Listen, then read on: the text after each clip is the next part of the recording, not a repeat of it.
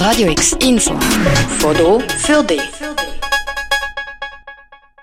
Die diesjährige Fachtagung Migration und Gesundheit 2019 hat unter dem Titel Scham vom Umgang mit einem Tabu stattgefunden. Scham, ein Gefühl, das wir alle mehr oder weniger kennen. Vielleicht denkst du jetzt an eine bestimmte Situation, wo du dich besonders geschämt hast. Und du merkst gerade, wie unangenehm und unaushaltbar das Gefühl ist. Manchmal ist es sogar so schlimm, dass man einfach gerne im Erdboden möchte versinken oder sich in Luft auflösen. An der Fachtagung sind grundlegende Informationen über Scham und Menschenwürde beleuchtet worden, sowie auch die Bedeutung vom Thema für die Arbeit mit Menschen. Gerade wenn Menschen in ein neues Land kommen und das Fremdsein zum Alltag gehört, spielt Scham eine große Rolle. Nadia Pecorara, Leiterin vom Programm Migration und Gesundheit, ist letztes Jahr auf das Thema gestoßen und hat auf recherchieren. Sie sagt, wie sie auf das Thema gekommen ist. Also ich bin letztes Jahr auf das Thema gestoßen habe angefangen zu recherchieren und habe gemerkt, dass es ein völlig vernachlässigtes Thema ist, wo aber einen grossen Einfluss auf unsere zwischenmenschlichen Beziehungen hat und auch eine grosse äh, gesellschaftliche Dimension aufweist. Und ich finde es ganz wichtig, dass wir wissen, was Scham genau ist und wie sie funktioniert, damit wir mit ihr umgehen können.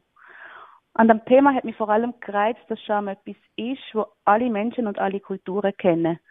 Und gerade wenn man mit Migrantinnen und Migranten oder überhaupt mit Menschen zusammenarbeitet, finde ich es wichtig, dass es nicht nur darum geht, was uns voneinander unterscheidet, sondern dass wir auch Themen finden, die uns verbinden. Und da gehört Scham definitiv dazu. Scham sagt auch ein sehr soziales, tiefes Gefühl, das sich an dem Maßstab der Gesellschaft orientiert. Und wer sich schämt, hat Angst, aus der Gesellschaft ausgeschlossen zu werden und durch das sozial isoliert zu sein. Ein gesundes Maß an Scham ist normal und hat auch einen sozialen Nutzen. Aber an einem Beispiel an der Tagung hat man gesehen, dass es auch sehr negative Folgen kann haben Ein Mann hat dort davon erzählt, dass, als er neu in der Schweiz war, sich geschämt hat, zum Arzt zu gehen. Er hat sich geschämt, dass er nicht richtig ausdrücken kann, was ihm fehle. So hat sich das weitergezogen, bis er grosse Schmerzen hatte und es gesundheitlich sehr schlecht ausgesehen hat. Bei der Tagung ist besprochen worden, was für fatale psychische Folgen Scham kann auslösen kann. Aber auch wie man mit Scham kann umgehen kann, dass es einem nicht mehr so ganz unangenehm ist. Scham ist ja vielleicht die unangenehmste und schmerzhafteste menschliche Emotion. Und gerade weil sie so schmerzhaft und unangenehm ist, tendieren wir dazu, dass wir sie abwehren und verbergen. Aber dass wir die Scham abwehren und nicht darüber reden, ist darum ein Problem, weil sie mehr wird, je weniger man darüber redet. Aber wenn man sich mit seiner Scham öffnet, dann kommt beim Gegenüber oft Mitgefühl und Sympathie zurück. Und durch das verliert die Scham ihre Macht. Und ich denke, es ist aber auch wichtig zu wissen, dass Scham eigentlich eine gute Sache ist. So schmerzhaft und unangenehm sie sein mag, weil ihre Aufgabe ist es, unsere Privatsphäre zu schützen. Und darum wird sie auch als Hüterin der Menschenwürde bezeichnet. Es ist also wichtig, gegenüber dem Thema Scham offener zu werden.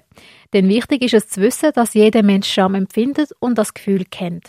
Darum ist es auch gut, dass einem das bewusst ist, auch im Umgang mit dem Gegenüber. Nadia Pecorara sagt, dass in zwischenmenschlichen Beziehungen ein würdevoller Rahmen müsse geschaffen werden.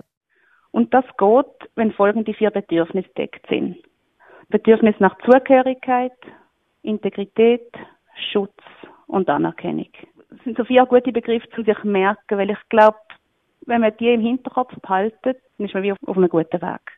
Scham ist also nicht ein Gefühl, das man einfach muss aushalten muss, sondern es gibt Lösungen, wie man damit umgehen kann. Sicher hilft es auch, wenn man weiß, dass man nicht allein damit ist.